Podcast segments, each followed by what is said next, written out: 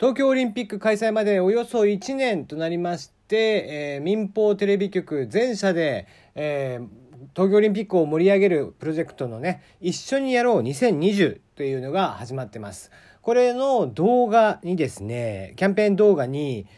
ゴッドターンが選ばれてる。ゴッドターンはダメじゃない？結構子供たちが見ても、ゴッドタウンは知らんやろ。もう、ちょっと面白かったですけどね。まあまあ、あのー、え、何十個、えー、40個ぐらいの番組ですか、えー、の人たち、えー、いろんな人たちがですね、出て、えー、まあ、一緒にその東京オリンピックを盛り上げようと。サブテーマに、今回のその、えー、一緒にやろう2020のメインテーマの中のサブテーマとして、史上最も美しいオリンピック五輪へっていうことで、サブテーマがあるんです。えー、心も綺麗に、街も綺麗にということで、えー、それを、えー、元に動画が作られています。まあ、いろんなね、方が本当に、えーえメッセージを載せていて、えー、まあちょっとね、えー、おっちゃんなんでこういうのを見ちゃうとですね、ちょっとうるっときちゃうわけですよ。あ、なんかこう、え、みんなで盛り上げようっていう気持ちがあるんだなっていうのがね。なんかね、こう、せっかくだから、もう決まったことなんでね、えー、あれこれ今からもう中止にするなんてことはできないわけですし、えー、もう始まっているんですよね、オリンピック自体は。えー、なので、えせっかくだから、まあ、踊るアホに見るアホじゃありませんが、えー、どうせ開催されるなら一生懸命みんなで応援して、えー、みんなで盛り上がってあげればいいんじゃないかなと、えー、思っております。まあ東京に住んでるからとかじゃなくてね、えやっぱり日本で、え行われるということを大事に思ってもらって、え別に東京に住んでいないあなたも、え一緒にこの東京オリンピックに向けて、えどんどんどんどん盛り上がっていただければいいんじゃないかなと思ってますね。うんはい。えー、桑田佳祐さんがですね、えー、この東京オリンピック一緒にやろう2020、えー、民放共同応援ソングを作るということで、これもまた注目をされています。果たしてどんな曲ができるのでしょうか楽しみではございますが、NHK も入れたったらいいのにね。テリーのよもやますぎる部屋。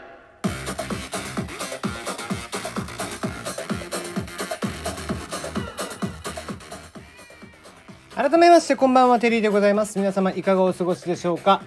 ねほんとこうもうここまでやったらさ NHK も入れたったらいいんだけどね別に。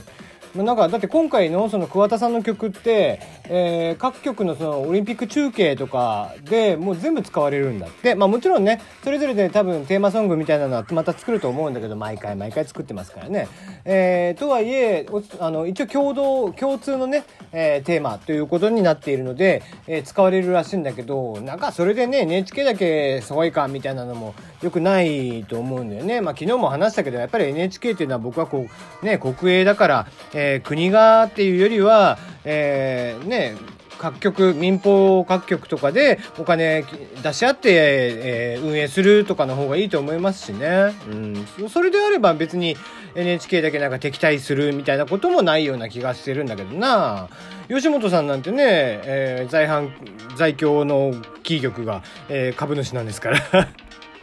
別にできないことじゃないと思うんですけどねはい、えー。この番組ではメールの方を募集しています。えー、質問、感想、応援、不調た恋バナ相談、愚痴何でも OK です。えー、大喜利のお題、えー、日曜日ですね、やりますね。えー、30歳まで童貞だと魔法使いになれるとのことですが、60歳まで童貞だとどうなりますかということです。えー、そして、そして、えー、メールテーマ、まあ、ちょっとね、何にしようか考えていますが、うーん、なんだろうね。うん今回、まあ、ちょうどね、あの仮面ライダーが映画が始まってるんです。まあ、あの、夏のね、ライダー映画、特撮映画というのは、ライダーとゴ、あのゴレンジャーとか、あの特戦、えー、特、え、戦隊ものですよ。あれと一緒にやるんで、えー、あんまりこう、込み入った話ができたりはしないんだけど、まあまあ若干こう、割とおちゃらけてたりもする、まあ過去にはね、えー、暴れん坊将軍が仮面ライダーオーズの時には出てましたけども、まあそんな感じで割と、えー、はちゃめちゃな感じでやってたりもするんですが、ね、今日から公開ということで、朝からトレンドワードにも上がってましたが、えー、まさかの仮面ノリダーが出演しているという えー、僕ら世代にはもう、えー、最高なシチュエーション、えー、最高な、えー、シーンが待っているということで、あちょっと悩んでたけど、これ見に行くしかねえかと今思っているところなんですが。はい。えー、まあまあ、えー、そんな話はいいとして、えー、なんかね、秋元さん、秋元康さんがプロデュースをしている、えー、ガールズバンド、ザ・コインロッカーズ。まあ、アイドルだよね。うん、アイドルグループですけども、ザ・コインロッカーズというのがあって、それがね、なんか名古屋でやったらしいんだけど、コンサートかなんかやったらしいんだけど、15人しか入んなかったんだって。それぐらいしか入ってなかったらしくて、いやー、素晴らしいですね。もうちょっと笑いが出てしまいますが。あもういい加減秋元さんプロデュースのアイドルっていうのもみんな飽き飽きしてんじゃないの？これね。うんいいと思いますけどねもうちょっとだってどんだけやるよっていうもうだって人口の今のだから20代10代のうち人口の3分の1は秋元康プロデュースでしょ？まあそれぐらいの数はいるわけですよ。うん。キャパ600人の箱のところに15人ぐらいっていうことでね、えー、僕もバンド時代そういうことあったな。まあまあ、アマバンの時なんかっていうのはね、もう本当にね、もうチケットを売るのが大変で、まあ、特にね、連続でライブがあったりとかすると、えー、みんな土日とかには来てくれるんだけど、平日にはライブ来ねえみたいなことがあってさ、なかなかしんどかった。アマバンなんか大体そんな感じだったりしますがね。うん。まあやっぱりメジャーデビューしてる連中とアマバンで終わってしまう連中とは差があるわけなんですが、まあまあそれはちょっと話として別と、別なんですが。で、で、えー、まあとにかくそのアイドルっていうものがとにかくこうして乱立しているとあやっぱりどっかで飽きられてくるよねっていう話なんですよ。でそもそも論として僕はこうアイドルっていうものが今どんどんどんどん変わってきているなと思うわけです。えー、まあアイドルっていうと本来のアイドルという言葉の意味っていうのは偶像崇拝なんですよね。えー、アイドルっていう言葉の意味として偶像っていう言葉があって、えー、それのね、えー、ラテン語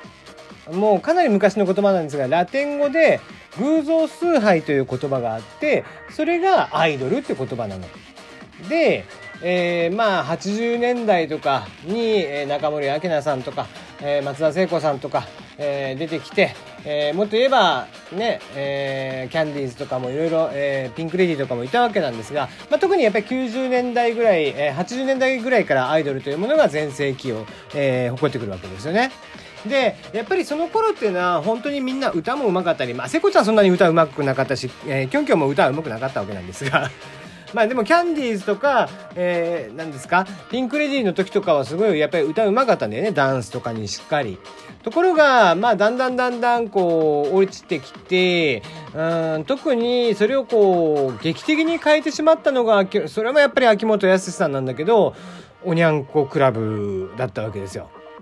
で、おにゃんこクラブがね、えー、とにかく人数が多い。えー、あれ人数が多いっていうのは、あの、人数が多いとですね、全員可愛く見えちゃうっていう錯覚に陥るんですよ、人間って。あの、ピンで勝負ができないから、あの、アイドルグループっていうものが存在するわけなんですよね。本当に僕はこう、最後の最後、えー、本来の意味でのソロのアイドルっていうのは僕最後だったのはやっぱ松浦彩さんだと思ってるからね。あれ以降はまともなアイドルなんて誰一人出てきてないなっていう気がしているんだけど。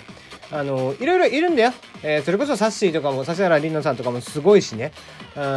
いまだにねやっぱり影響力ある顔もそんなに可愛くないのにね影響力があったりとかする、えー、でも彼女とかはもうどっちかっていうとなんだろう、うん、ビジネスアイドルだよね。うんそうじゃなくて本当の意味でのなんか、えー、まあ偶像ですからえー、偶像ということはやっぱり神様とかと同じようなもんで、うん、恐れ多いものであってほしいんですわ。うん、松田聖子さんとかね、えー、はもうとんでもなく、まあまあ、ある種化け物というか、あんな子がこう、全然この世にはいないみたいな、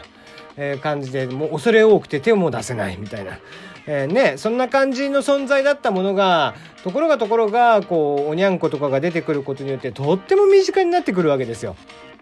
ね、えー、もう番号で、えー、ね、おにゃんこクラブの番号で呼ばれてしまうみたいな。え、何番誰々みたいなね。で、そして、まあ、その後ね、例えば、いろんなアイドルグループがいて、まあ、言っても、モーニング娘。とか、あそこのね、えー、つんくさんがプロデュースしてたやつとかは、やっぱり、えー、きちんと可愛い子を選んで、歌とかもダンスとかも一生懸命レッスンして、まあ、もちろん今の子たちも一生懸命レッスンしてるとは思うんだけど、とはいえ、顔とかもすごい厳選されて選ばれたわけですよ。ところが、まあ、えー、AKB が出てきた時っていうのは、クラスで2番目、3番目の子っていうのがテーマだったんだよね。一番可愛い子じゃなかったわけですよ。で、その中で、すごい、こう、うん、握手会とか、ね、えー、の、要は、えー、アイドルビジネス、